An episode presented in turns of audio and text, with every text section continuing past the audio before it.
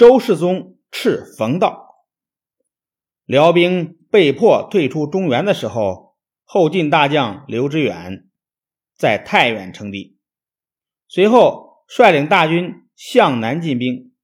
刘知远的军队纪律严明，受到中原百姓的欢迎。刘知远很快收复了洛阳、汴京等地。同年六月，刘知远在汴京建都，改国号为汉。这就是后汉高祖刘知远，只做了十个月的皇帝就得病死了。他的儿子后汉隐帝刘成即位以后，认为手下将领权力太大，秘密派人到邺都去杀大将郭威，导致郭威起兵反叛。公元九百五十年，郭威推翻了后汉，并于第二年在汴京即位。国号为周，这就是后周太祖。周太祖出身贫苦，很能体谅民间的疾苦，同时他也有些文化，注意重用人才，改革政治。在他的治理下，五代时期的混乱局面开始好转。后周建国的时候，刘知远的弟弟刘崇占据太原，不服从后周的统治，成为了一个割据政权。历史上称为北汉。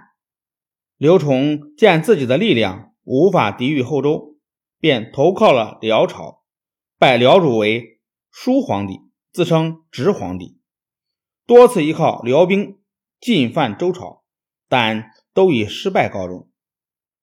公元九百五十四年，周太祖死了，他没有儿子，生前把柴皇后的侄儿柴荣收作自己的儿子。柴荣从小聪明能干，练得一身好武艺。周太祖死后，柴荣继承皇位，这就是周世宗。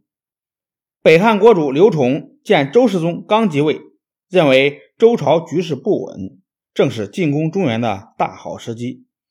他集中了三万人马，又请求辽主派出一万骑兵向潞州进攻。消息传到汴京。周世宗立即召集群臣商议对策，他提出要亲自出征。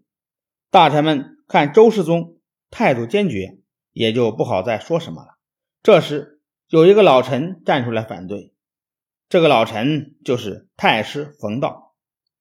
冯道从后唐明宗那时候起就当了宰相，后来换了四个朝代，他都能随机应变。一些新王朝的皇帝。也乐得利用他，所以他一直位居宰相、太师、太傅等职。周世宗对冯道说：“过去唐太宗都是自己带兵，最终平定了天下。”冯道说：“陛下与唐太宗相比，谁更英明呢？”周世宗看出冯道瞧不起他，激动地说：“我们有强大的军队。”要消灭刘崇，还不是像大山压鸡蛋一样容易吗？冯道说：“陛下能像一座山吗？”周世宗听罢，一甩袖子，怒气冲冲的离开了朝堂。后来，由于有其他大臣的支持，周世宗把亲征的事儿决定了下来。周世宗率领大军到了高平，与北汉兵相遇。双方摆开了阵势，刘崇指挥北汉军猛攻周军，情况十分危急。周世宗见状，亲自上阵，指挥他的两名将领赵匡胤和张永德各带两千亲兵冲进敌阵。周军兵士看到周世宗沉着应战，也奋勇冲杀。最后，北汉兵抵挡不住，大败而逃。